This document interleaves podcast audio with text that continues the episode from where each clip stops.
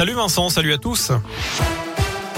Et à la une de l'actu, 5 ans de prison, dont un ferme et 375 000 euros d'amende. C'est ce qu'a requis tout à l'heure le parquet général à l'encontre de François Fillon en appel.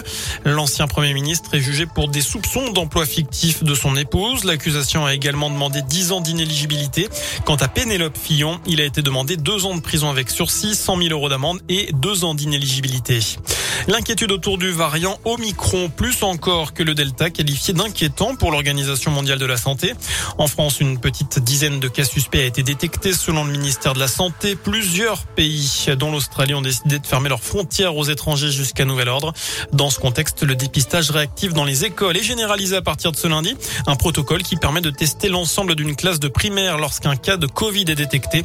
Ceux qui sont négatifs pouvant ensuite retourner en classe. L'actu chez nous, c'est aussi cette manif demain des professionnels du médico-social. À l'appel de la CFDT, un rassemblement est prévu ce mardi devant la préfecture à Bourg pour encore une fois demander la prime Ségur de 183 euros. Le syndicat a également préparé des cartes afin que chacun transmette ses vœux au Père Noël. En réalité, le destinataire, c'est la Confédération des employeurs du secteur pour qu'il fasse pression sur le gouvernement.